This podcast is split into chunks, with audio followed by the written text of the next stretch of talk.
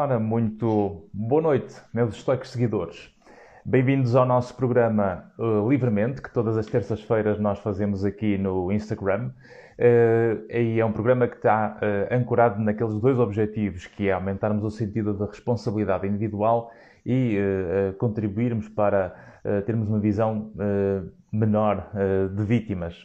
E, portanto, este programa que dura desde janeiro de 2021 é um programa que temos feito todas as, terça, as terças-feiras e, uh, ora individualmente, ora com uh, vários convidados ao longo do tempo, vamos falando de vários assuntos ligados ao desenvolvimento pessoal, trazendo metáforas, trazendo exemplos, uh, por forma que, interagindo com as pessoas e com as perguntas que vão colocando também ao longo do tempo, possamos em conjunto ajudar a que cada um se possa entender melhor, descobrir mais e ficar mais inteiro, porque qualquer pessoa que se conheça melhor é uma pessoa mais segura e o mundo precisa sempre de pessoas mais seguras e inteiras para funcionarmos melhor uns com os outros.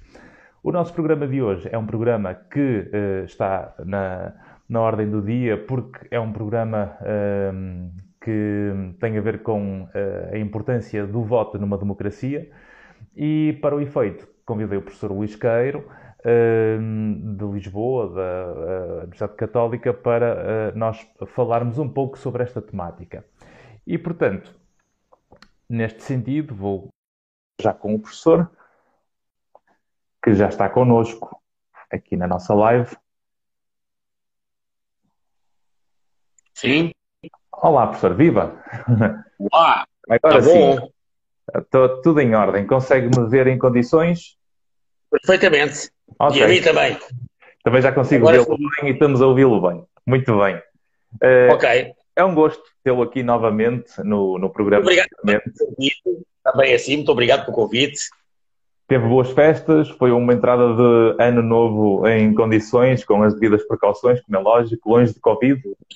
Com muitas precauções, mas tem corrido bem até agora. Não, isso, é, isso é que interessa, não é? Precaução, está tudo a correr bem. Isso é bom.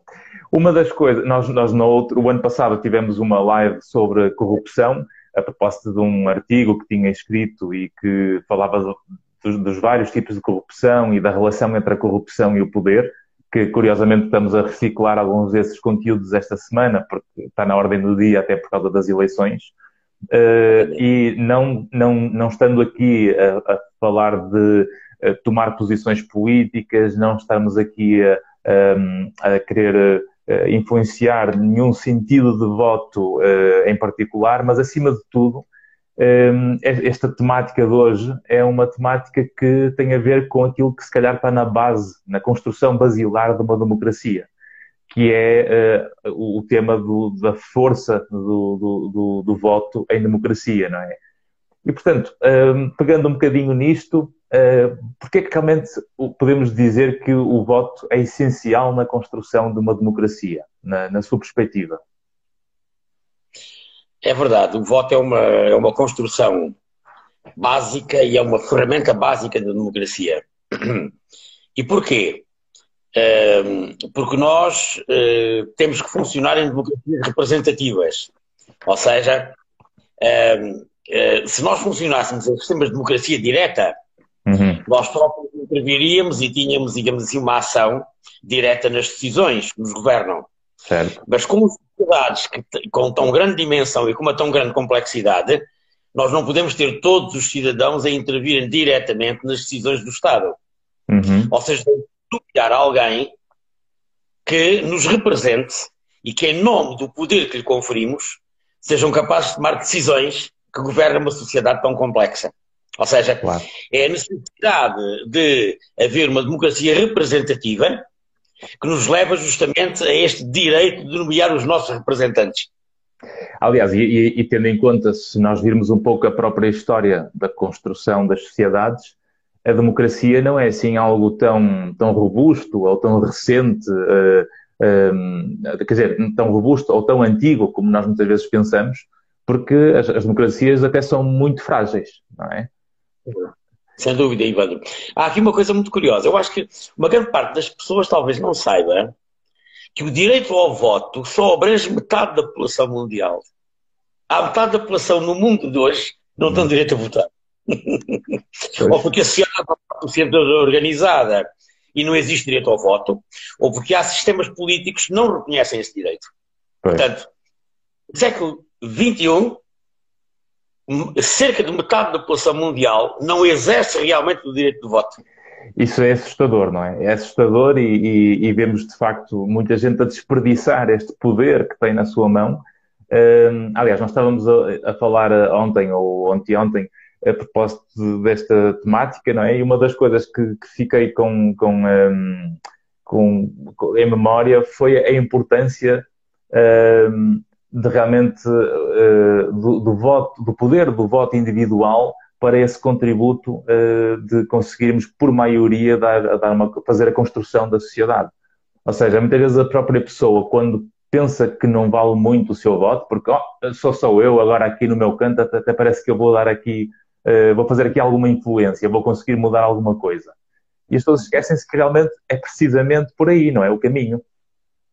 Exatamente.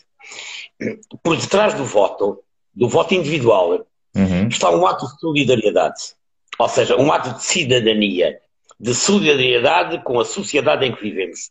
Porque, de facto, se pensarmos bem, o nosso voto enquanto pessoas é um átomo.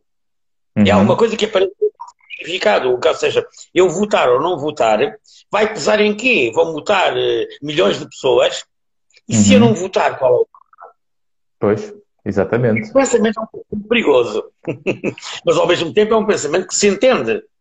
Ah, é cómodo ficar em casa, é cómodo ir votar, é cómodo ocupar-me de uma outra coisa qualquer hoje. Uhum. Está um bonito, uma praia, não será o caso agora, não é? Sim, Estamos a votar. já temos votado, digamos, em plena época balnear. Pois. É, é, o problema é que realmente a pessoa se abstém. Não. Assim, pessoa... Mas isso não é verdade. Uhum. Por detrás do meu voto, que aparentemente é um voto entre milhões de outros, há uma coisa que o deve mover. É que apesar dele aparentemente ser um átomo no peso global da votação que o país vai fazer, uhum. há uma coisa que deve mover. É a solidariedade com a sociedade. Isso chama-se cidadania. Exatamente. Penso que é uhum. esse dever de cidadania que nós temos que estimular nas pessoas. Uhum. Aparentemente, conta muito pouco. É um entre milhões. Mas, na verdade, o que está por detrás dele é uma ligação aos outros, uma ligação à sociedade, uma uhum. ligação, digamos assim, a um comum, a uma vida que todos convivemos, mesmo uhum. quando pensamos. Sim. É que nos deve motivar a ir lá colocar o nosso átomo na, na, urna, digamos assim. A questão é que depois, se nós também não fizermos esse contributo, portanto, se eu escolho não ir votar, isso também faz com que eu fique um pouco a viver as consequências das escolhas dos outros. Claro. Não é? Portanto, eu, nós quando reclamamos muito do que temos, e, e, e pelo menos a nossa experiência vai-nos vai dizendo à nossa volta que as pessoas reclamam muito do que veem e reclamam muito de, de, da forma como isto anda, não é? e, portanto, é, é, é, fácil realmente destruir e criticar, etc. Mas quando realmente surge o poder na mão para aumentar esse sentido de responsabilidade para uh, provocarmos a mudança que muitas vezes até gostaríamos de ver, uh, se calhar não dá muito jeito ir agora votar, se calhar uh, não vale a pena o meu voto, se calhar não vou lá fazer nada. E, portanto, a pessoa quase que ao mesmo tempo quer ter o poder de mudar as coisas, mas ao mesmo tempo também se diminui, ou seja, também se, se inferioriza em relação realmente àquilo que é o poder do voto. Verdade. Eu acho que quem não vota perde um, perde um direito moral, agora vamos falar mesmo de direito moral, uhum. digamos assim, que é o direito moral de protestar. Ou seja, uhum. você não foi votar e agora protesta porquê? Porque você pode sempre protestar. Não Sim. concorda com aquilo que está a acontecer, não concorda com quem foi eleito, não concorda com as decisões eh, que estão a ser tomadas em termos do Estado e dos seus órgãos, você pode sempre protestar. Esse poder tem uhum. na sua mão. O problema é se não tendo ido votar, tem o direito desse protesto. Ou se esse protesto não está na base, já fragilizado por uma coisa, é que você não exerceu o dever de cidadania de dar o seu contributo para a vontade coletiva. Pois. Então agora não ela. E, e depois, para além disso, se começamos a ter muita gente a abdicar do voto, isto faz com que o, a sensação de risco de quem tem poder também acaba por uh, ficar reduzida, o que faz com que aumente o risco de abuso, não é? Portanto, se claro. não me diminui, ou seja, se eu, se eu não sinto que o, meu, que o meu lugar está em risco, porque o, o povo é soberano, como se diz, não é? Uh, se, se, eu, se eu fico com aquela sensação do tipo, ah, eles não me ligam nenhum, eu posso fazer o que eu quero, uh, isto leva claramente ao abuso de poder, o que depois facilita a corrupção e um, quase que não digo, não digo uma autoestrada, mas uma estrada muito confortável para regimes que depois, mais tarde, a história já tem demonstrado isso, para a construção de regimes mais totalitários ou ditatoriais, não é? Eu tenho muito medo da abstenção. Uhum. Porque a abstenção pode ter, ou a abstenção massiva, pode ter dois efeitos. Eu não sei que efeito é que essa abstenção tem em Portugal. Mas a abstenção, teoricamente falando, pode ter dois efeitos. Hum. Um é gravemente a classe política e avisá-la. Olha, que as pessoas não estão a votar e, portanto, há uma descrença no sistema e na forma como as coisas funcionam, que é melhor, digamos, introduzirem-se reformas de fundo em algumas áreas e elas precisam ser reformadas. Pois. Eu, por exemplo, uma coisa que precisa de ser urgentemente reformado uhum. é o sistema como Nós já devíamos ter instituído há muito o voto eletrónico, o voto à distância. Sim. Porquê? Uhum. Está informatizado, em que temos sistemas de elevada complexidade e de grande poder, uhum. capazes de nos fazer publicar e transmitir, enfim, de uma forma tão global e tão intensa e tão rápida, certo. porque é que ainda não um sistema em que em cada um na sua casa possa exercer o seu direito de voto? Ainda por cima Eu com o avanço há... da ciência, não é? Que a forma como a ciência e a tecnologia têm evoluído, porque nós hoje com a engenharia informática e com tanta tanta forma de conseguirmos quase que fiscalizar e garantir segurança, de facto é, é, é preciso esse, esse caminho. É um pouco surpreendente porque é que ainda não se fez este caminho. E eu acho que isso iria abrir, de facto, uma via extremamente interessante para as pessoas votarem de uma forma muito mais massiva. Pois. E isso seria interessante. Hoje as pessoas instalam-se um pouco na sua comodidade, no seu universo, na sua realidade existencial. Enfim, eh, com grandes limites e de uma forma, às vezes, enfim, um pouco lamentável, uhum. encerrados em si próprios. Mas a verdade é que o voto eletrónico produziria uma enorme motivação para a votação de um grande número de pessoas. Eh, o outro receio que eu tenho. Isso a, é propósito, a, propósito, até por causa dessa abstenção, porque nós, nós sabemos que se calhar o maior, o maior eh, partido que temos é o, é o partido da abstenção. Parece que sim, eu já tenho ouvido isso, que quem ganha algumas eleições não é nenhum dos partidos que concorre, ou forças concorrentes, é o partido da abstenção. Bom, quando há mais de 50% de abstencionistas, o que, enfim, estamos no limite de acontecer em qualquer situação, por vistos, eh, não, não temos uhum. nenhuma de abstenção. Mas dizia-lhe eu, Ivandro, que eh, muita abstenção pode ter dois efeitos. Um é assustar a classe política e uhum. fazê-la introduzir reformas que modifiquem alguns aspectos fundamentais. Hum. E passam desde sistemas muito mais enfim, intensos de controle sobre a corrupção, sistemas de voto que sejam muito mais imediatos e fáceis para o cidadão. Há muita reforma que pode passar pelo susto da classe política. Ou uhum. seja, o sistema a não funcionar.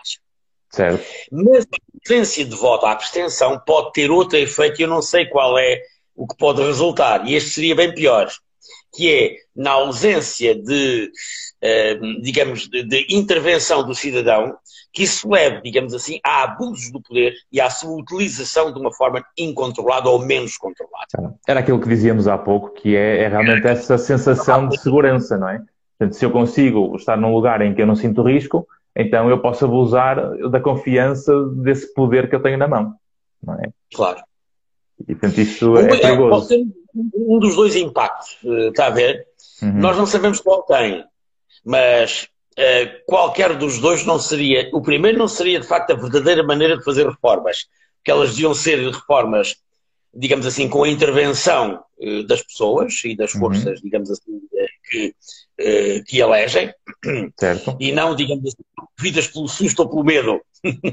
Por outro lado, o, obviamente que a ausência de votação dá origem também a que os partidos de natureza mais populista eh, tomem uma posição, digamos assim, mais dominante, em nome, digamos assim, de uma espécie de grande contrariedade e de grande revolta contra o sistema que não funciona e que faz uhum. toda a gente ficar em. É um argumento certo. perigoso, mas uhum. podemos estar a fabricar com a nossa abstenção. E, aliás, e, e esses partidos... Não, não interessa, ninguém se interessa por isso, não é? Claro. Não tem impacto, temos que arranjar uma forma totalmente diferente de funcionar, porque as pessoas já não votam nem querem tal coisa. É uma pois. ideia muito, muito perigosa. Sim, sim. E sim, ela pode ser gravada pela abstenção das pessoas. E, e, e, depois faz com que, uh, outra coisa que nós vemos no comportamento humano é que nós, por regra, somos capazes de nos mexer mais por defeito do que por virtude. Ou seja, é preciso que realmente nós estejamos a sentir o risco de ser afetados no umbigo uh, para que a pessoa perceba que tem que fazer alguma coisa. E, e, e, e portanto, a, a, a, o ir votar por virtude geralmente faz com que a pessoa até mantenha-se no grupo da abstenção, porque ao fim e ao cabo acha que as coisas não estão assim tão mal quanto isso, uh, ou então não vale a pena, porque ao fim e ao cabo isto é para manter mais do mesmo. E depois é quase que quem está muito uh, insatisfeito ou radicalizado ou populista, não é? Ou influenciado pelo populismo, eh, é que depois, quando tem essas visões lineares de preto e branco, noite e dia, sim e não, eh, é muito fácil depois concordar com essa linguagem populista, não é? Sem dúvida. Eu acho que é um risco que nós corremos. Ou seja, quanto mais houver abstencionismo, mais se descredibiliza um sistema e essa descredibilização é aproveitada sempre por forças políticas. Pois. Querem pôr todo o sistema em causa. E eu penso que é, é aí que existe o, o, aquilo que o, que o. É, é aí que reside aquilo que o Ivandro há pouco referia, que é o facto da democracia ser um, um sistema frágil, precisa ser defendido, precisa uhum. de ser colado, digamos, por todos nós, porque ele não é nada adquirido, não é, é, não é nada que esteja garantido para sempre. Uhum. nunca nos esquecemos, nunca nos esquecemos que Antes de Hitler subir ao poder em 1933, havia um sistema, uh, digamos assim, democrático, representativo, que era a uhum. República de Weimar. Certo, certo. Uma crise grave económica, com certeza que sim, no pós-Primeira uhum. Guerra Mundial, mas a Alemanha tinha um sistema equilibrado, um sistema parlamentar equilibrado. Sim. Uhum. E, e, o próprio Hitler foi crescendo por causa disso, por causa do populismo, das pessoas basicamente uh, uh, passivas a ir vendo as coisas crescer, ou seja, iam vendo esse populismo crescer, mas pouco ou nada reagiam a ele, porque ao fim e ao cabo ainda não sentiam o impacto na pele das consequências desse caminho, e eh, foi preciso eh, realmente eh, ter acontecido o que aconteceu por causa desse abuso de poder recorrente, que depois eh, aí é que foi preciso fazer o basta eh, depois do sofrimento, depois de, da guerra, eh, precisamente porque não houve uma paragem antes, porque realmente não houve essa, essa consciência aumentada do comportamento dos cidadãos pela força do voto. A falta dessa consciência, ou a quebra dessa consciência do que estava a acontecer, uhum. vem muito bem retratado no célebre filme O Ovo da Serpente. Certo. Uhum. Ninguém via qual era, onde é que estava, o que é que o ovo estava a gerar. Aliás, o gerar. Podemos recomendar, eu não sei como é que também em inglês, que eu não me lembro. Ah, lá dentro. Não percebi. Ninguém se apercebia o que estava dentro do ovo. Certo, é? certo. repente, representa exatamente isso e, portanto, é sobre essa crise da República de Weimar e o que estava, uhum. o que estava a nascer, digamos, nessa altura alguma coisa que muito poucas pessoas se perceberam. E toda a gente andava naquele movimento sem se perceber realmente uhum. do risco que estava, uh, estava a ocorrer e daquilo que estava a nascer e a crescer internamente na Alemanha. E, esse, e, e porquê é que é tão difícil realmente uh, as pessoas compreenderem que o mundo que vivem, portanto, o nosso, o nosso, a nossa casa, as contas que pagamos ao final do mês, a nossa rua, a nossa comunidade, a nossa cidade, tudo isto faz parte integrante de um sistema em que, eh, se eu ignoro aquilo que se passa em termos de poder governativo ou político, não é? Eu esqueço-me que os, as decisões que eh, o poder governativo vai ter vai influenciar o meu dia a dia, vai alterar o meu funcionamento eh, do, meu, do meu microsistema familiar, do meu, do meu, da minha comunidade. E se nós ignoramos essa, essa ligação, nós acabamos por aumentar o risco deste, desta abstenção e aumentamos o, o, risco das pessoas não perceberem a importância que tem compreender esta relação entre sociedade e comportamento individual. Porquê é. que é tão difícil as pessoas realmente perceberem a relação entre o seu comportamento, naquilo que é o nosso cantinho, na nossa casa, não é? Porquê é que este comportamento é difícil de ligar uh, a esta percepção social e política e governativa e da construção democrática? Um, eu acho que o fator fundamental é que nós criamos uma sociedade cada vez mais individualista. Ou seja, a nossa, a nossa tentação de, de olharmos para a pessoa como pessoa única, uhum. para o indivíduo como centro da sociedade, para o indivíduo como sujeito de todos os direitos. Ou seja, o incremento de uma sociedade profundamente individualista uhum. Transformou cada um de nós numa unidade única é, muitas vezes desligado ou com fracas ligações à comunidade no seu todo. Certo. Isto, aliás, reflete-se muito numa, num fenómeno que eu acho que é um fenómeno perigoso, aliás, para poucas pessoas têm chamado a atenção, que é a emergência do cidadão cliente. Hoje o cidadão é um cliente, ou seja, uhum. o cidadão é alguém que quer bons serviços pagando impostos. Exatamente como certo. nós vamos a uma loja. Sim. Pagamos um produto, um produto de qualidade pelo preço que pagamos por ele, uhum. e se sentimos, enfim, enganados porque estamos. Eu paguei muito por este produto e ele vinha eh, eh, em mais condições. Nós situamos muito nesta posição, que é eu pago impostos, quer serviços. Claro, claro. Impostos, quer serviço de saúde, quer um serviço de educação, quer um serviço de segurança. O problema é que se eu não voto, se eu não voto, eu vou ter uma consequência com isso. Como é evidente. Mas a cidadania não passa só pelo voto.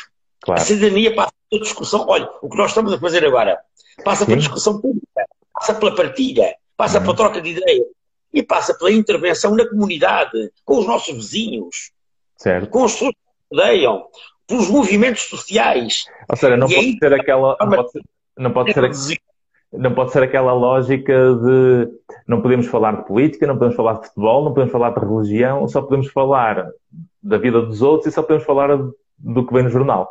Ou seja, falar realmente de percepções individuais, ter opinião própria sobre as coisas, podemos debater ideias diferentes para nos complementarmos.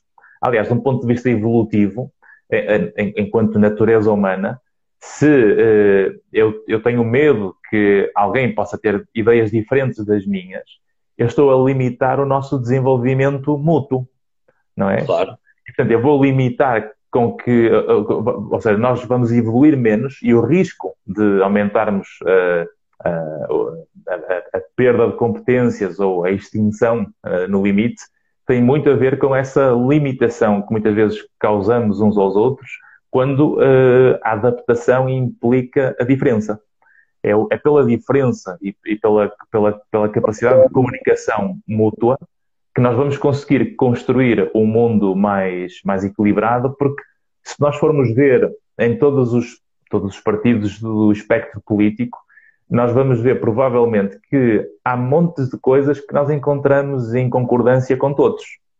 E, portanto, vamos ver que é muito mais aquilo que nos une do que aquilo que nos separa. E depois vamos ver que há, há processos muito diferentes para aquilo que são as metas comuns.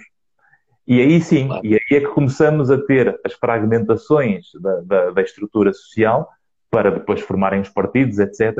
Mas, na base, todos nós queremos é que seja uma sociedade melhor, uma forma de funcionarmos em melhor harmonia uns com os outros e que, que consigamos ter um código que não andamos aqui a matar uns aos outros. Não é? Claro. O problema, Ivandro, é que é, aquilo que nos une tem sido relativamente destruído, digamos assim, uhum. em nome do individualismo que se aprofunda muito. As sociedades tradicionais uhum. eram unidas pelos rituais e pelo peso da tradição. Certo. A tradição era mais ou menos indiscutível, não era? Certo. Aquilo que era a tradição se fazia. Vestíamos de acordo com a tradição, pensávamos de acordo com a tradição, Bom, uhum. obviamente ultrapassado, e dá uma forma ao século XIX e o princípio do século XX vem-nos criar um outro fator de unidade e de crença, que foi a ciência e a tecnologia. Uhum. Certo. Confiança na tecnologia, estamos numa sociedade segura, eh, estamos, num, estamos numa sociedade que nos dá o Estado Social, nos assegura o nosso futuro. E eu acho que nos últimos anos foi muito posto em causa.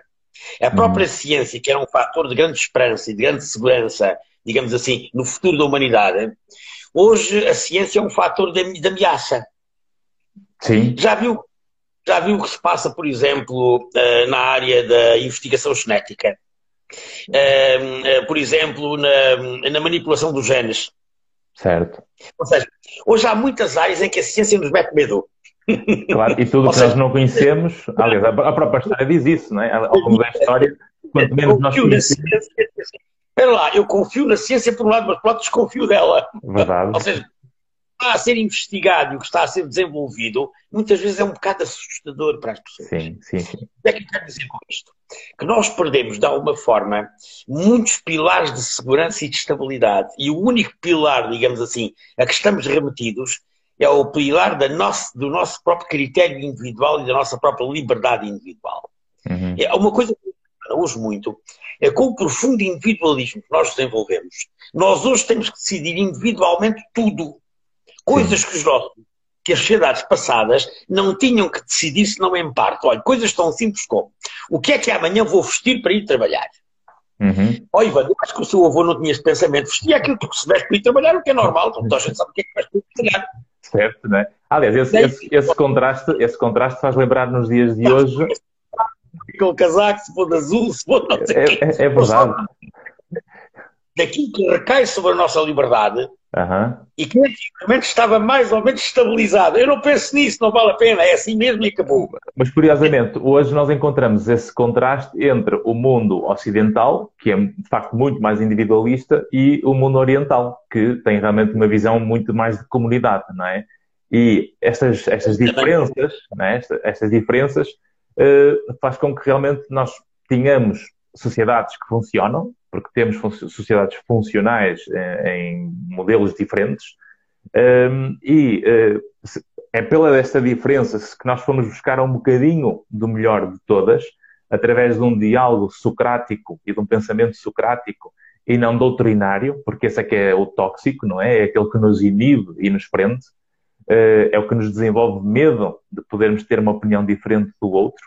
E quando, quando, quando eu consigo pensar socraticamente e podemos ter um diálogo socrático entre nós, eu se calhar posso discordar concordando com essa discórdia para fazermos evoluir as ideias em que depois os meus argumentos uh, vão sendo desconstruídos pelos seus e vice-versa, e chegamos a uma altura e se calhar vamos encontrar um consenso que nos ponha a funcionar em conjunto.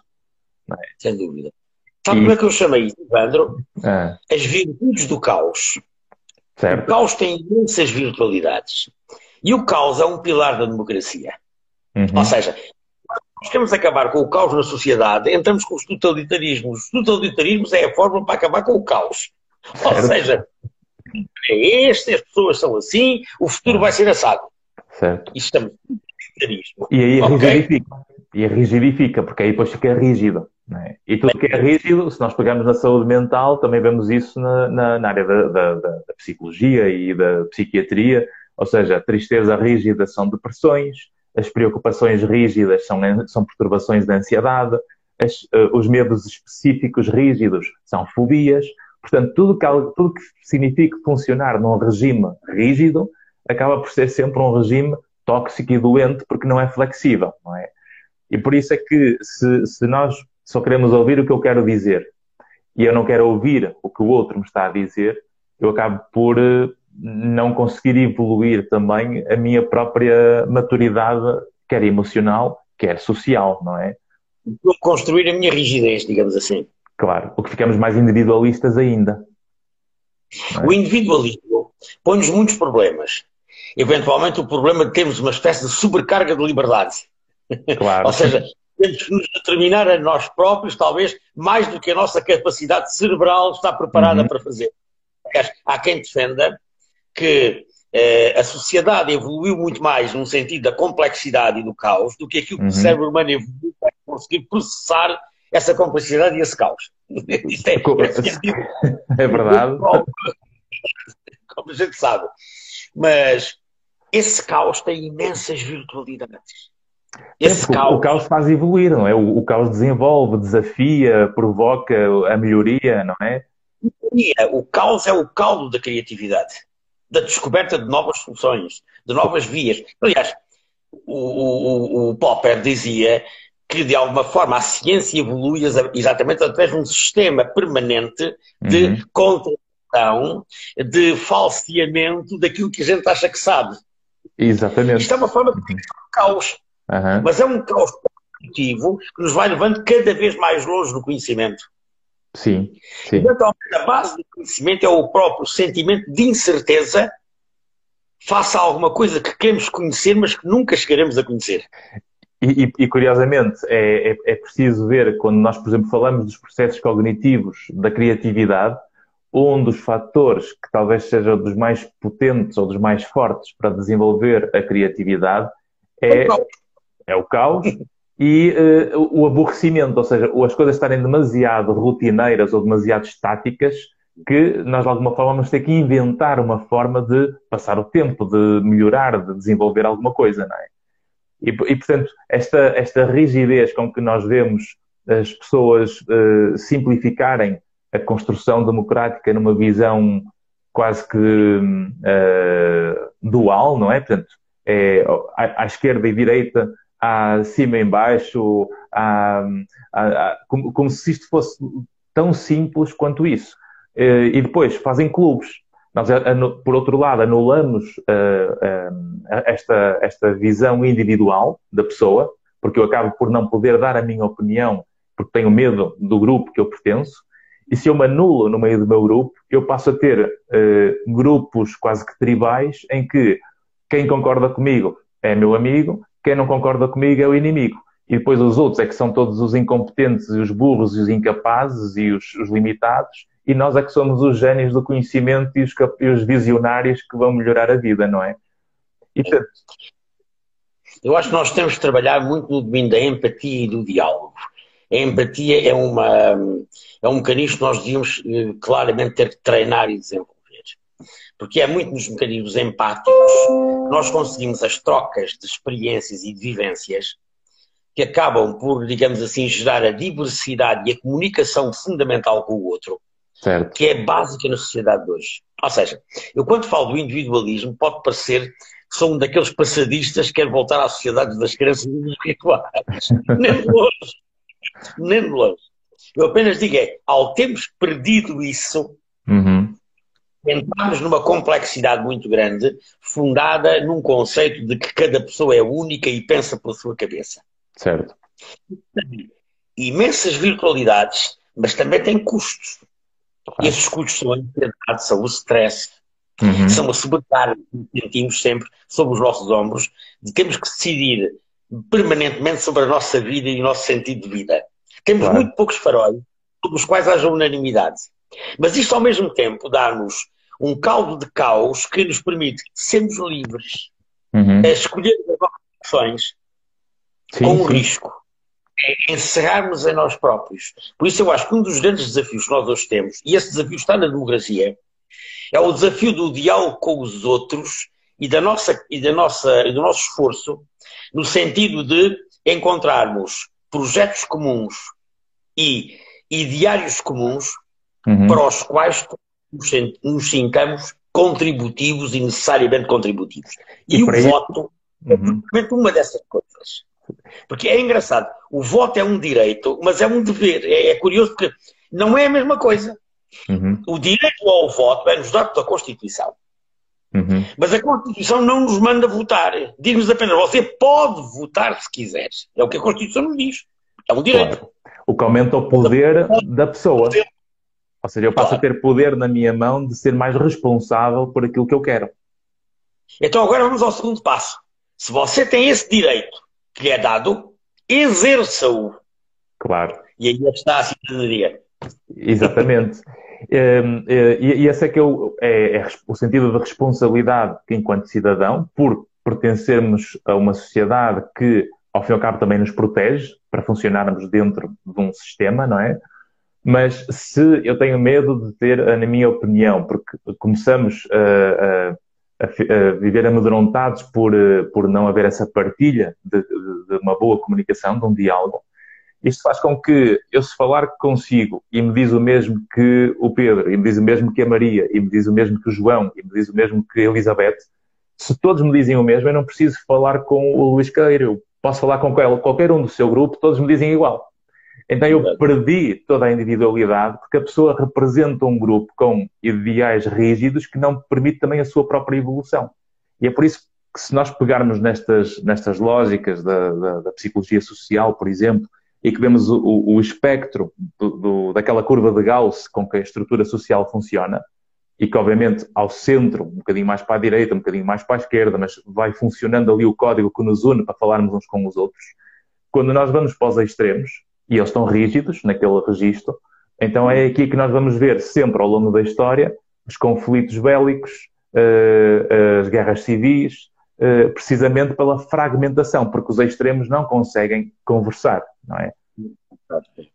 E, portanto, é, se nós permitimos que este, este, esta falta de diálogo ao centro, aliás, nós vemos isto, acho que podemos dizer isso a nível mundial, nós estamos a ter realmente uma, uma diluição da estrutura ao centro, começamos a perder os centros, e que, tal como num balde, quando se empurra ao meio, crescem as laterais, não é? É isso É isso mesmo. O Peter Drucker, o velho Peter Drucker, enfim, que já faleceu com muitos anos, aqui o Peter Drucker costumava dizer: quando duas pessoas estão de acordo, uma delas está a mais. Está bem visto, exatamente, não é? É um pouco isso, ou seja, é a diversidade que gera a riqueza e que ao mesmo tempo permite o desenvolvimento e a construção de cada um de nós. Uhum. A diversidade e o confronto são fundamentais. Uhum. E, é, e, é, interessante que a sociedade atual permite-nos, através do seu caos, digamos assim, eh, uhum. e da sua complexidade, permite-nos confrontarmos com imensa diversidade. Eu posso sempre falar com alguém que discorda de mim, posso consultar um site que não pensa como eu e que não defende o meu ponto de vista, é. ler um livro que não é aquilo que eu pensava e que me desperta. É, ou seja, eu tenho imensos recursos à minha volta que Verdade. me permitem mudar o meu modo de pensar. Mas há aqui uma coisa fundamental por trás disto. É a capacidade, a capacidade de aceitar a diferença como um fator de enriquecimento e desenvolvimento. E não encarar a diferença como uma agressão. Sim, Eu acho é que aí está.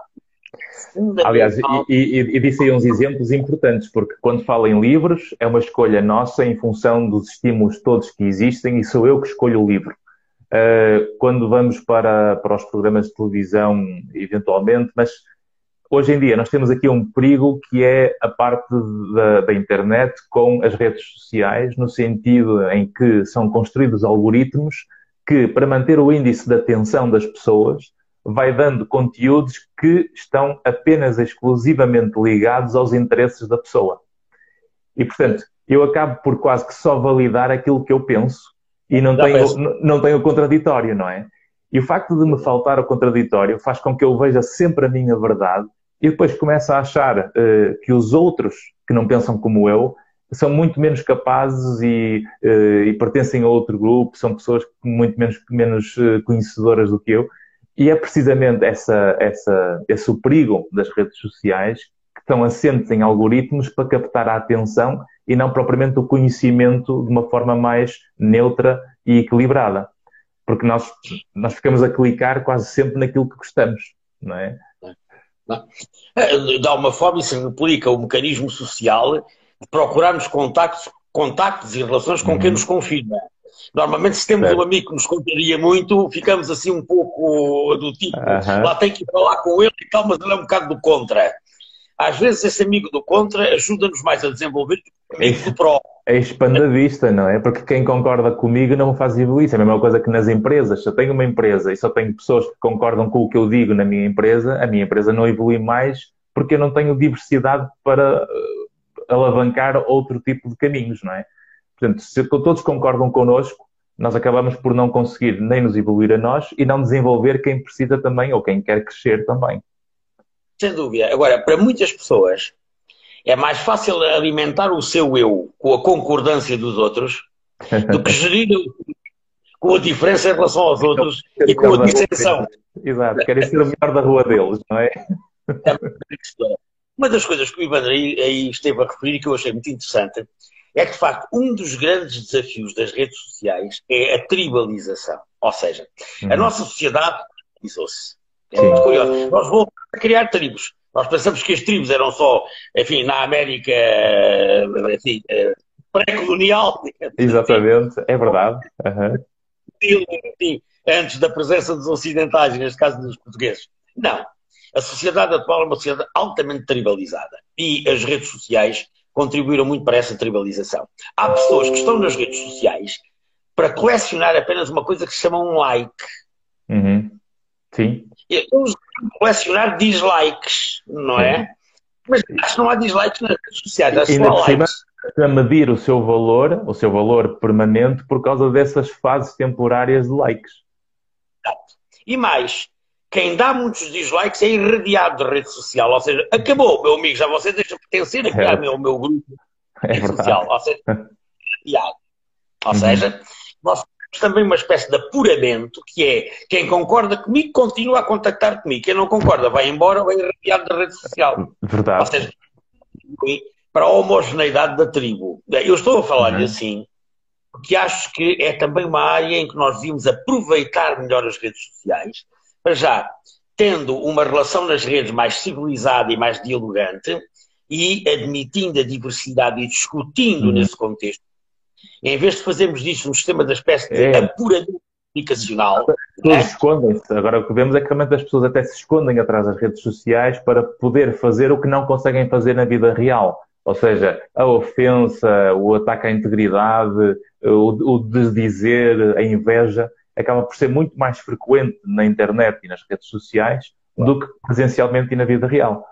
E, e, acabo, e se nós pensarmos um bocadinho na, na, forma que realmente nós funcionamos socialmente, se eu não consigo responder com a minha opinião diferente em relação aos pais, em relação aos professores, em relação ao polícia quando me manda parar e, e já parece que já fizemos uma asneira gigante, quando, estamos a, quando alguém está a conversar connosco e é uma figura de autoridade, por exemplo, se eu me amedronto de poder dar um ponto de vista, porque não estamos a fazer nada de errado, ao fim e ao cabo estamos a conversar para entendermos o porquê, eh, isto faz com que esta frustração da reação no mundo real eu a compense no mundo digital. É? E isto. Ah, aliás, que criam egos perfeitamente fictícios, e que eu acho uma coisa muito interessante. Criam uma espécie de alter ego na rede social. É muito Sim. curioso. E a felicidade do seu alter ego como se fosse o seu ego. É uma coisa engraçadíssima. São os avatares, não é? é aquilo que se chamam os avatares, criam ali uma imagem e um mundo virtual. Mas isto está, está a caminho e realmente nós começamos a ter uma vida online que vai passar a existir, até agora com o metaverso, que o Facebook também vai passar a, a ter eh, e, portanto, vamos passar a ter uma vida virtual que vamos poder ganhar dinheiro e trabalhar online como se existisse um Ivandro digital em relação ao Ivandro presencial. Vamos ter também, por exemplo, agora com os NFCs, que é aquela arte digital que é quase criar arte dentro da internet em que vale o dinheiro e passa a ter um certificado exclusivo de original, em que depois pode ter acesso a, a, a comprar a minha arte ou o meu quadro digital mas não dá, não dá para pendurar em nenhum lado porque ele só existe na internet. e, portanto, e, o mundo está realmente a caminhar desta forma. E, portanto, esta construção uh, que, que, nós estamos a ter em termos da sociedade, uh, para continuarmos a ter este código funcional para, para podermos ir à rua em confiança, para podermos ir ao supermercado, para podermos eh, andar com os carros na estrada, se eu não tenho este código que nos une em termos democráticos e sociais, para sabermos que quando se anda na estrada a estrada é para os carros, o passeio é para os peões, o sinal vermelho é para parar, o verde é para avançar. Se chega a uma altura em que isto, cada um tem o seu código e cada um faz o que quer, nós destruímos claramente a sociedade e destruímos a democracia, não é? A sociedade e a democracia só são possíveis através do mínimo de convergências. Sim. Essas convergências eram muito amplas e muito estáveis e muito duradouras nas sociedades tradicionais. Hoje temos que construir com imenso cuidado, porque elas estão sempre a ser destruídas e sempre a ser reconstruídas. As redes sociais, voltando ao nosso tema da democracia, uhum. as redes sociais vão ter um impacto enorme nos mecanismos de participação democrática no futuro dos povos. Uhum. Eu acho que nós estamos a dormir acerca deste assunto. Ou seja, a democracia não vai só ser votar, vai também ser partilhar nas redes sociais, vai também ser uh, a produção de movimentos sociais, muitos deles movimentos inorgânicos, Sim. cuja origem está justamente nas redes sociais. E eu acho que um dos grandes desafios que a democracia vai ter nos próximos anos é a gestão da inorganicidade. Ou seja, vai haver muita vontade popular e muita vontade de grandes grupos uhum. que não passa por organizações que nós conhecemos. Sim. Passa por movimentos que são uns mais repentistas, outros mais momentâneos, outros são cíclicos. Uhum. Os amarelos, de vez em quando, lá vão aparecendo, não é? Depois certo. desaparecem, depois desaparecem, não é? Uh, vamos ter, digamos assim, a geração Arrasca, parece que apareceu e desapareceu, mas sim. provavelmente vai aparecer outro movimento deste tipo. Sim, sim, sim, sim, sim. Uh, ou seja, uh, estas formas de intervenção na sociedade e de manifestação da sociedade são formas que têm que ser articuladas com a democracia e não é fácil articular isto com a democracia tradicional. Mas uma coisa para mim é certa, isto é, são movimentos e formas de expressão uhum. do poder das pessoas que não cabem nas instituições. Isto também preocupa-me, tanto mais que isto depois é acompanhado de duas realidades que todos conhecemos, que é a quebra e a fragilidade de duas instituições tradicionais que representavam as pessoas de uma forma, eu diria, quase clássica. Uhum. Os partidos políticos e os sindicatos. Certo. Os sim, sindicatos sim. têm cada vez menos pessoas que se sindicalizam. Sim. Os partidos políticos caem em alguma descredibilidade crescente. A própria estrutura social está nesse caminho, porque os casamentos também diminuíram drasticamente. Uh, o, o, a forma como as pessoas oficializam realmente essas afiliações ou as suas decisões de vida cada vez está mais informal, não é? Do que oficial. Quebra do institucional. Sim, exatamente, não é? Uh, mas, mas o, o, que importa é, uh, por, por, isso é que nós nunca podemos esquecer a história e percebemos o nosso passado e os nossos antepassados, porque realmente se nós esquecemos e deixamos de ter memória daquilo que demorou a construir o, o, que se tem hoje no mundo, não é? Porque quer queiramos, quer não, nós podemos criticar tudo o que nós criticamos hoje, precisamente porque já o podemos fazer uh, e quanto que antes não o podíamos fazer. E, portanto, nós chegamos a um, a um ponto de, de, de, liberdade e de construção social muito mais madura do que alguma, alguma vez foi na história da humanidade. E, portanto, podemos dizer que isto é talvez melhor, o melhor mundo que alguma vez existiu, comparando com o que foi. Mas é Sem essa, qualquer dúvida. E é essa utopia, não é? Essa visão do mundo uh, que pode ser melhor e que deve ser melhor, com a, a, a necessidade de maior igualdade, com, com a, a, luta pela, pela, pela, portanto, pela, pela igualdade, pelas injustiças. Portanto, todos estes territórios que nos fazem mover e andar para a frente têm que pôr em causa. Hoje são, de facto, extremamente importantes, não é? o ambientalismo, o movimento a favor do ambiente. As alterações São climatéricas, é, tudo isso. Não há 20 anos atrás. Claro, e tudo isso tem que ser posto em causa precisamente para puxar o sistema para a frente, mas se nós puxamos demasiado, rebenta a estrutura que vai mantendo a curva de Gauss, coesão. não é? A coesão. E se de repente rebenta, o que é que nos diz a história? Desenvol temos guerras civis uh, na, nas sociedades. E, portanto, as sociedades uh, uh, quase que fragilizam ao ponto de estarem tão fragmentadas que no limite começamos todos a matar-nos uns aos outros, não é? Estrutura, sim, sem dúvida. Claro. Uh, e portanto, uma, a, a estrutura, uh, é, quanto, se, for, se for mais para um lado, ou seja, quando vira um bocadinho mais à esquerda, geralmente aparece a direita a querer segurar uma forma mais conservadora para trás. Se as coisas viram muito para a direita, começa a esquerda a puxar para a frente.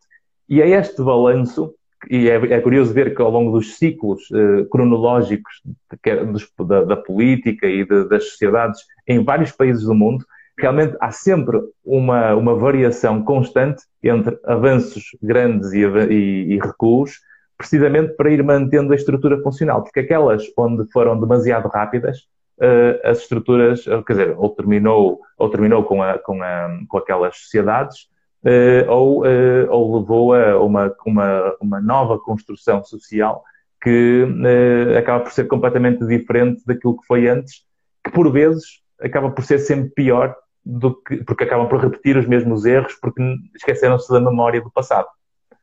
Claro. Por isso é que a história é importante.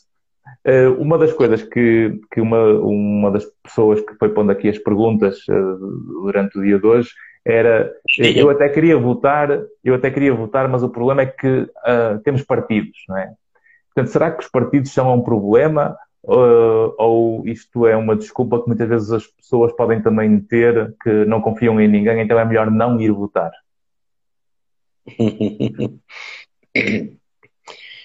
É, eu acho que os partidos não são um problema, mas os partidos têm muitos problemas.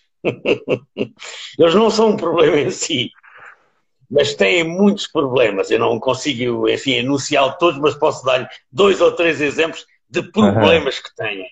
Ou seja, a instituição partidária é uma forma, digamos assim, eh, uma forma eh, prática, viável, pelo que, pelo que, enfim, pelo que sabemos, uhum. de conseguir a representação das forças sociais e dos movimentos sociais de uma forma que prepare ou medeie entre o cidadão e o exercício do poder. Uhum. Ou seja, o cidadão vota, mas tem que votar em pessoas e em forças capazes de lidar com o poder e com a sua complexidade. Uhum. Ou seja, posso votar no meu vizinho do lado para ser primeiro-ministro, nem no meu vizinho do segundo andar para ser uh, ministro da, da Economia. Certo. Ou seja, eu tenho que votar numa estrutura que tenha alguma, alguém preparado ou uma equipa preparada, enfim, em termos mais simplistas, não é? então tem uma certo. equipa, mas tem um conjunto de cidadãos preparados que sejam capazes de, com a confiança que o nosso voto lhes dá, exerçam as funções complexas do poder. Isto, no fundo, é um mecanismo típico. Ou seja, que assumam, que assumam a responsabilidade daquilo que lhes cai em cima, que é esse poder que eles têm na mão. E tenham saber e a competência para o fazer, porque claro. esse saber e competência não é dos cidadãos comuns. Exato, não é? Por isso é que confiamos. Faça a gestão da economia portuguesa, ou que faça a gestão das Forças Armadas, ou que faça a gestão da, da Segurança Social. Claro, tem, tem que ser alguém capaz. Aliás, nós vemos isso. Nós podemos muitas vezes criticar, podemos criticar muitas vezes uh, as pessoas, porque ah, tem que haver isto, tem que haver aquilo, está injusto, está errado, porque é alto, porque é baixo, porque é gordo, porque é magro, o que for. Mas, na prática, quando nós chegamos ao limite de que mexe com a nossa, com a nossa vida, e pegamos, por exemplo, na saúde, quando nós estamos no hospital e estamos a morrer, nós não nos interessa uh, se aquela pessoa é alta, se é baixa, se é magra, se é... nós queremos é que ela seja a mais competente possível para nos claro. salvar a vida, não é? E claro. nós podemos pensar socialmente da mesma forma. Eu quero que sejam as pessoas mais competentes que consigam ter o poder na mão para conseguir manter aquela que é a estrutura para nós conseguirmos ter uma, uma vida social cada vez melhor. E, e portanto, numa democracia representativa, uhum. como é que eu sei como é que eu sei onde estão os tais competentes em que eu posso confiar? Eu tenho que ter, digamos assim, uma mostra de movimentos que me digam confio mais naquela equipa com estas ideias ou naquela equipa com aquelas ideias. Os partidos uhum. políticos são isso. Certo. São agremiações de cidadãos que recolhem uma elite. Nós não tínhamos de, nós somos sempre governados por elites, não vale a pena, enfim, não uhum. gostarmos da palavra, porque esta não é certo. outra. Uhum. Ter uma espécie de mostruário de elites com ideias diferentes e projetos diferentes para podermos optar por equipas que nos governem. É isso que nós fazemos numa eleição. Uhum. Ora bem, é, para nós termos estes alvos de escolha, temos que ter um sistema que construa esses alvos de escolha. Esses alvos de escolha chamam-se partidos políticos. Certo. E, e Se nós é... estamos reduzidos à tirania ou à ditadura. Ou seja, uma pessoa que vai claro. para lá fazer isto. E, e, é isso que as pessoas esquecem, é que o totalitarismo, que vem com esses regimes uh, fascistas, nazistas, uh, uh, monárquicos, ditaduras, tem a ver precisamente com essa anulação da possibilidade de ter várias vozes do, do espectro político, não é? Dos vários partidos, eh, para depois mantermos este equilíbrio democrático que, pelo menos, distribui de uma forma mais igualitária comparativamente com os outros regimes que já que existem, não é? Porque, tendo em conta todos, se calhar este é o melhor possível, não é? O sistema, o sistema partidário dá-nos um catálogo de escolhas. Ou seja, no fundo é um bocadinho como ir às compras, digamos assim. Em termos de ideias políticas ou de projetos, deixa-me ver. O que é que o catálogo de compras me mostra? Bom, tem desde aquela força até esta, cada uma com o seu projeto. Portanto, claro. podemos optar. o problema não está propriamente neste catálogo de opções, vai variando, vai sendo mais uhum. rico nos casos. Em Portugal hoje é mais rico do que era há uns anos atrás, não é? Aumentou o número de forças e de, eh, que se apresentam enfim, ao eleitorado. Isso é, é ótimo.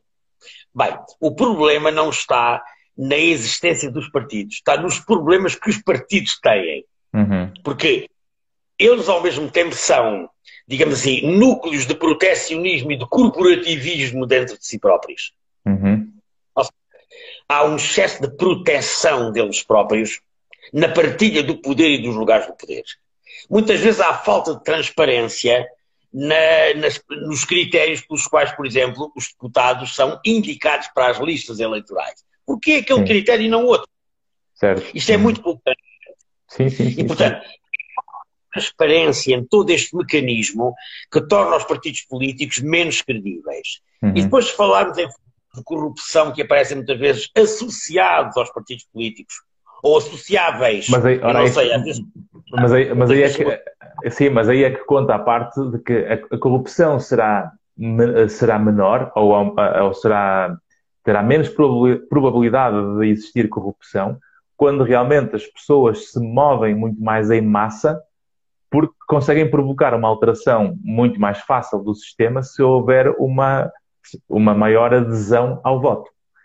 E, portanto, claro. quanto mais a pessoa se abstém do seu voto perante as várias forças políticas e perante a oferta que existe, e quer queiramos, quer não, a oferta política uh, nesses partidos é encabeçada por pessoas, não é? E, e ao fim e ao cabo nós, nós, nós, nós votamos em pessoas que representam ideias, uh, nós temos que ser capazes de ouvir realmente uh, o, o, nosso instinto para sermos iguais a nós próprios na relação com essas pessoas que representam o partido para que depois, através do voto, eu consiga dar o poder àquele que o meu instinto mais confia. E se nós conseguirmos, uh, de uma forma mais uh, significativa e robusta, mostrar que a cada quatro ou cinco anos as pessoas têm o seu lugar em xeque se não mostrarem a sua competência, isto vai fazer com que as pessoas tenham mais brio, mais responsabilidade, uh, mais risco pelo poder que têm e, portanto, nós vamos conseguir amadurecer muito mais a sociedade se as pessoas tomarem a sua decisão, uh, enquanto cidadãs, de uh, irem votar, por causa desse benefício que uh, a Constituição nos dá.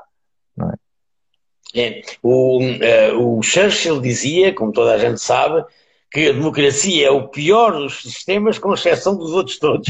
Exato. É, é uma frase muito boa essa, realmente. É o pior dos sistemas políticos, com exceção dos outros todos. Ou seja, uh, tem muitos defeitos, é? mas claro. é aquilo que ainda nós percebemos que funciona. Agora, eu acho que os partidos políticos têm que se tornar mais transparentes, mais, mais escrutinados, uhum. serem menos curtos de, processo, de protecionismo, estarem menos fechados e, mas sobretudo, avali... mas avaliar outras participação cidadã que não cabem necessariamente nos partidos políticos. Por exemplo, não, eu, do meu ponto de vista, não se compreende muito bem porque é que para ser candidato a deputado na Assembleia da República tem que ser através de um partido político. Hum. Porque é que não pode haver movimentos de cidadãos que também se organizem, como acontece, aliás, para outras eleições, não é? Sim. Que à margem dos partidos, como acontece para as eleições municipais, por exemplo, eh, possam candidatar-se e uhum. ser, ser, eh, digamos assim, votados para uhum. serem nossos representantes. Ou seja, acho que o sistema tem que ser menos rígido, mais escrutinado, mais transparente uhum. e não funcionar em termos de clique fechada. Eu acho que isto desprestigia muito. Mas ainda não descobrimos nada melhor. Não. não. Por outro lado, a história mostra que são bem piores. É verdade, sim, senhor. Por outro lado. O desafio é esta. Sim, se alguém, se alguém neste mundo uh, tiver uma ideia genial que realmente consiga pôr uma sociedade a funcionar melhor do que a democracia, que apareça, porque provavelmente será ouvida, não é? Ah, sociedade uh, Temos aqui a Vivi Lemos que diz: Nós somos individuais. Uh, obrigado pela pergunta, Vivi Lemos. Somos individuais, mas também atribuímos o poder da responsabilidade ao outro. Sempre o outro tem maiores responsabilidades do que eu. Claro, já diz aquela frase do do Jor-El para o Kal-El no filme Superman nos anos 70, que depois o, o, Homem-Aranha agora dos nova geração copiou, que é com grande responsabilidade, uh, com grandes poderes vêm grandes responsabilidades. É? E de facto a pessoa tem que ver isso, é que uh, ao lhe ser atribuído o poder para a mão, há um, há um risco de ser culpado e um risco de falhar grande. E uh, se eu não sinto esse risco na pele, perante a responsabilidade que eu tenho, o poder leva sempre ao abuso e leva sempre à corrupção. E por isso é que é importante a pessoa uh, que, nós, cidadãos que damos o poder a essas pessoas, através do voto, percebermos que a força desse voto aumenta o sentido de responsabilidade e aumenta o risco de perder o poder, precisamente porque nós temos esse, esse poder na mão enquanto cidadãos. E eu acho, eu, eu acho, Ivan, que nós nos últimos anos, em Portugal e noutros países, temos progredido bastante nesse sentido. O escrutínio, a transparência, eh, o cidadão tem ganho poder sobre várias formas uhum. para conseguir estar mais atento ao que se passa, digamos assim, no próprio sistema político, nos órgãos do poder. Uhum. E hoje acho que a responsabilidade de quem governa é acrescido e também o risco da transgressão é acrescido. Certo. Eu acho uhum. que isso é um momento muito significativo daquilo que podemos chamar o progresso da sociedade. A sociedade também avança e progride uhum. no aumento da transparência e da capacidade que nós temos de controlar quem elegemos, conseguir substituir as pessoas, mas também monitorizá-las com transparência à Sim. medida que exercem o poder que nós lhes demos. Certo. E há aí um momento que nós ainda não falámos e que é fundamental em qualquer democracia, que se chama comunicação social. Bem, olha, isso dava outro tema, não é? Quase que teríamos outro tema só para a comunicação social. Um jornalista de investigação competente que uma, que uma, que uma comissão eh, de, de, de investigação na Assembleia da República. É verdade. Um jornalista bem competente é capaz de pôr cá para cima coisas que bem precisam de ser Sim. comentadas e monitorizadas. E precisa, aliás, eu, a República fica tudo igual e não percebemos muito bem afinal o que é que Verdade. Aliás, se nós vamos para a construção. Sim. É poder, poder judicial. Sim. Se nós formos para, para as bases da democracia, quando vamos para a Grécia Antiga e depois vemos os debates daqueles filósofos na, na, nas ágoras, não é? naquelas praças públicas, quando havia os debates realmente entre os filósofos para construírem a melhor democracia possível, eh, nós, nós vemos que é precisamente essa pluralidade e eh, a noção do, do, do risco eh, de perderem essa, essa, essa possibilidade que faz com que o sentido de responsabilidade aumente. Ou seja, se nós conseguirmos que um, ehm, a, a, o escrutínio e a transparência através do, do risco aumentado de quem tem poder uh, seja mais forte, porque o, ao, ao, diminuirmos a abstinência do voto, nós aumentamos o sentimento de responsabilidade de quem tem o poder na mão essa pessoa, uh, pegando nessa linguagem da, da, Grécia Antiga, a, a, vivência do poder político é um, um, poder que tem que ser visto como um ato de humildade de servir os outros. Porque, ao fim e ao cabo, uh, eu estou a ter um poder que as pessoas confiaram em mim para eu ajudar o, essas pessoas a melhorarem a sua vida e a melhorarem o seu, o seu dia a dia e a, e a forma como funcionam se eu pego nesse poder e vir egoísta e fico centrado nos meus interesses, isto uh, é um ato de abuso e nunca de humildade. É por isso que a responsabilidade e o poder têm que ter uma componente de humildade associada à maturidade do comportamento. É, a democracia grega tinha um cuidado particular com a monitorização de quem tinha poderes, é curioso. Uhum. E as pessoas que exerciam o poder, e a, e a democracia grega foi um pouco digamos assim, a precursora do chamado poder Bom, nós falamos muito de uma democracia grega, mas ela tem, tinha, tem, tinha pouco a ver com aquilo que nós hoje chamamos de democracia. Uhum. Uh, cerca de metade dos cidadãos gregos não eram cidadãos, eram escravos e eram certo. estrangeiros. Não é? Claro, sim, sim. cerca de metade daqueles que, que habitavam a Grécia, claro, Atenas, digamos, cidade de Atenas, e, e, só alguns cidadãos se reuniam na água e discutiam e partilhavam, mas uhum. o modelo, efetivamente, foi aí criado. Mas é engraçado que os gregos tinham a noção de que a monitorização do poder e das pessoas a quem o poder era atribuído era fundamental. E porquê? Porque eles tinham uma outra noção, que era a noção de hubris. O que é que era a hubris? Era a bebedeira que o poder provoca nas pessoas. Ou seja, o poder enebria. Quando a cadeira fica muito quente, não é? Quando a cadeira fica Era o conceito de hubris. E eles tinham muito isso na sua mente. O poder transfigura. E como transfigura, temos que fiscalizar e temos que monitorizar. Certo, certo. O poder não monitorizado leva àquilo que, se pode, que eles chamavam a bebedeira do poder. Ou seja, sim, sim. estar acima das leis, não ter obrigações nem ter prestar contas a ninguém, uhum. ter todo o poder na mão e ser, digamos assim, inimputável pelas suas, pelos sim, seus erros e pelas é o que agora nós diria, é o que agora nós dizemos que está com, está com a cadeira muito quente, não é? Está com o assento muito quente. Que isso dos é um pouco a cadeira quente dos. Exato. Temos aqui a, a, Germana, a Cristina Germana a dizer isso é o mais importante, aceitar a diferença uh, como uma aprendizagem e não como uma agressão. Exato. Aliás, nós sabemos isso até de um ponto de vista um, da, da, ofensa, porque a ofensa fácil é sempre um traço muito mais de imaturidade minha, por ficar rapidamente ofendido, do que propriamente de quem me quer agredir ou de quem me quer ofender. Portanto, eh, é preciso ter uh, um filtro para nós conseguirmos uh, ouvir com, com, com, com atenção aquilo que nos está a ser dito, porque não é, é verdade só porque nos dizem. Inteligência emocional, não é? Exatamente, a inteligência emocional. Chamam muitas vezes isso, olha, falta de inteligência emocional e é ou um baixo, um baixo nível de inteligência emocional. Olha, e diz aqui bem aquilo que nós estamos a falar há pouco, porque agora é que eu estou a ver aqui os comentários das pessoas, diz aqui a Cristina também a dizer que a flexibilidade mental de aceitar os outros é humildade que estamos em constante aprendizagem. É isso mesmo. Um, que mais? Temos aqui comentários. Uh, temos aqui comentários a dizer que o sistema instituído não permite que não partidários participem. Aqui a Adelaide rigor, uma boa noite Adelaide. Foi Essa questão há pouco. Exatamente, não é? Uh, e aqui a e Selena a dizer concordo, deveria ser possível ser votado sem estar associado a um partido, porque isso tomaria sem dúvida o processo mais transparente.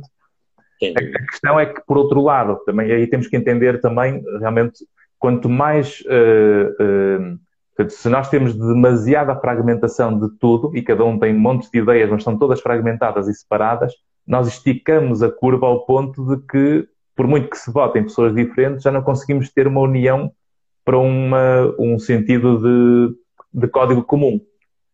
E, portanto, aí é outro risco que temos quando permitimos uma fragmentação absoluta de, de, dos grupos, ou das tribos, ou dos partidos, ou do que quisermos chamar, não é? Claro. É um risco, sem dúvida.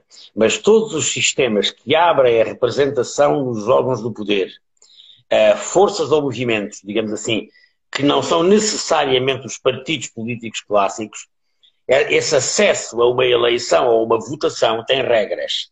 Uhum. Ou seja, um movimento de cidadãos que se apresenta à margem de qualquer partido é. para ser eleito, digamos, numa determinada situação, uhum. tem que reunir algumas condições, como ser apoiado por um, um número mínimo, assim, um número relevante uhum. de outros cidadãos. Uh, enfim, tem que ter algumas, digamos, algumas condições. Não podemos aceitar que quatro pessoas se reúnam e digam eu quero representar isso assim, assim quero ir a voto. Tem que haver, obviamente, regras. Mas o que eu estou a dizer é, eh, seria necessário criar condições para, eh, digamos assim, outros movimentos devidamente, notamment filtrados e avaliados e validados, uhum. pusessem órgãos do poder que não fosse necessariamente pela estrutura que existe de partido político. Pois. Aliás, isto não é novidade nenhuma, porque para uma Câmara Municipal ou para uma Junta de Freguesias pode-se fazer. Claro, sim, sim, sim. Para isso. Claro, verdade, verdade. Mas para deputados da República já não é possível. Pois, é a tal melhoria que é preciso realmente manter uma, uma melhoria contínua na sociedade. Temos aqui ainda aqui a Marcela Deda assistindo de Aracaju, Sergipe, no Brasil. Uma boa noite aí para Sergipe. Um grande abraço para os, para os nossos fãs brasileiros. um, e, portanto, uh, o, o, nosso tempo voou e estou a ver aqui a hora, já falamos realmente durante uma hora.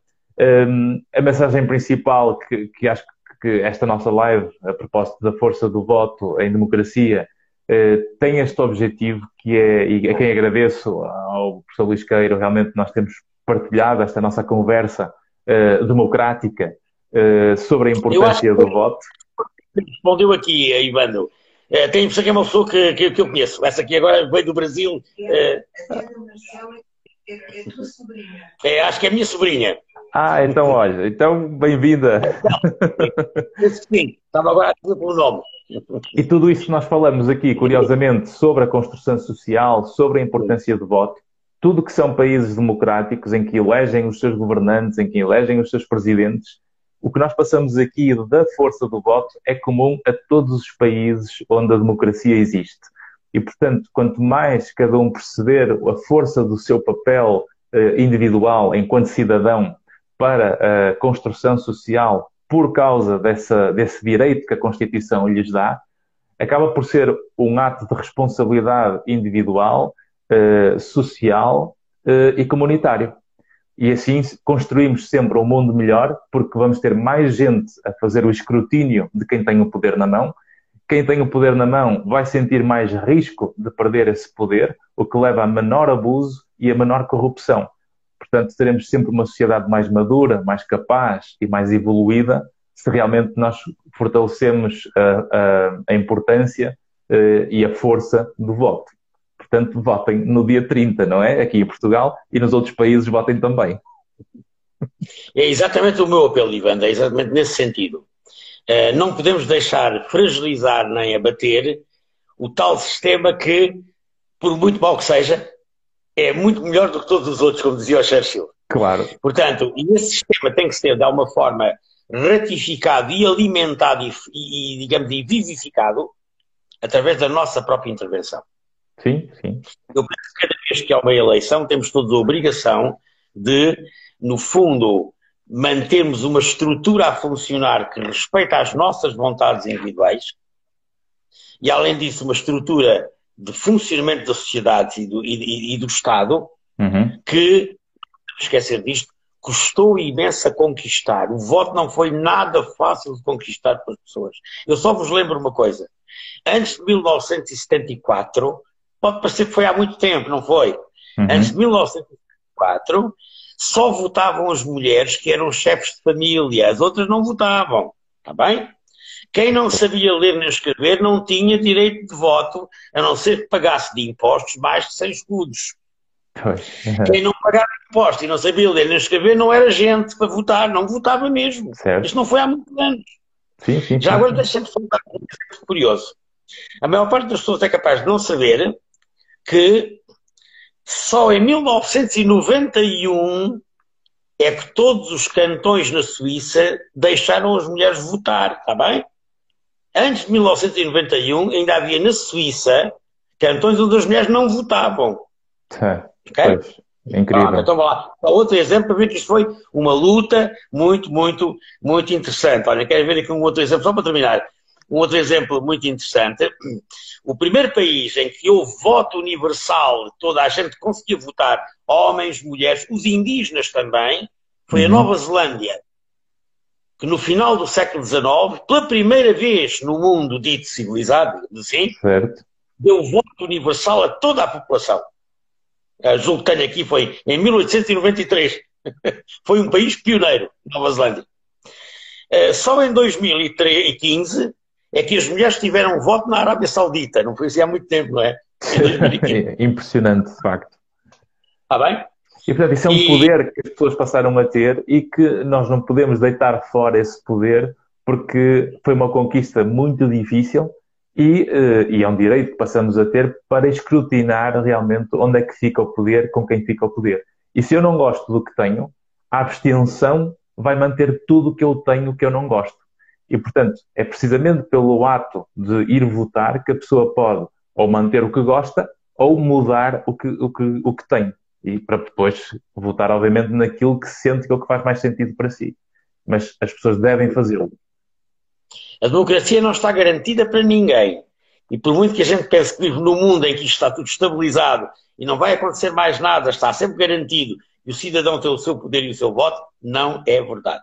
Temos que o certo. manter através da nossa presença e através da nossa participação ativa. Fundamental. É, tipo, ora bem, ora bem, o que é que estás a fazer? Tu, quatro anos, fizeste isto, ora bem, já não quero votar em ti porque tu fizeste mal aquilo, agora vou votar naquele. E, portanto, a é um poder vai. enorme. É, é, é um poder enorme. Claro, é? claro, exatamente. E isso é bom, porque só quando eu sinto o risco de perder o que eu tenho é que eu vou cuidar mais. Claro, claro. Foi um, um grande gosto mais uma vez ter esta conversa consigo. Esperemos que tenha dado aqui um contributo aos nossos seguidores. Uh, até uma próxima para outra conversa sobre um assunto. Um abraço a todos que nos acompanharam, um abraço assim em particular. Muito obrigado pelo seu convite e já agora também muito obrigado para todos aqueles que nos seguiram e que nos deram uhum. atenção aqui à nossa conversa. Espero que tenha sido, enfim, eh, interessante para, para todos. E uhum. assim em particular, e um abraço e muito obrigado uma vez mais. Muito obrigado, professor. Quanto aos obrigado. seguidores, um esta live vai ficar disponível uh, no final aqui no canal do Instagram, uh, no IGTV. Uh, vai também ser disponibilizado em diferido no, no canal do YouTube, que depois podem também aceder no youtube.com barra derivandrophd.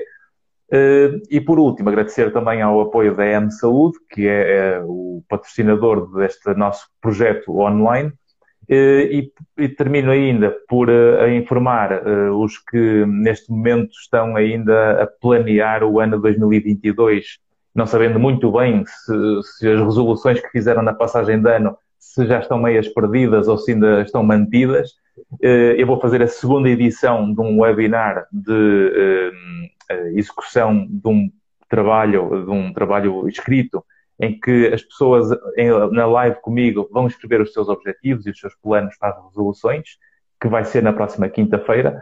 E no final de fazerem esse plano estruturado, cientificamente sustentado, que é o que eu costumo fazer com a minha freguesia uh, em pessoa, quando estou no consultório ou nas empresas, mas fizemos isto virtualmente pela primeira vez no princípio deste mês. E como correu muito bem, vamos ter agora a segunda edição. Quem quiser fazer isso, vai ficar nos stories aqui do Instagram os links para acederem ao evento. E no final do, do exercício dessas duas horas na quinta-feira à noite, vão ter um contrato escrito com vocês próprios para se comprometerem com esse sentido de responsabilidade de fazerem o que disseram que iam fazer. Porque se não fizerem, a culpa é vossa.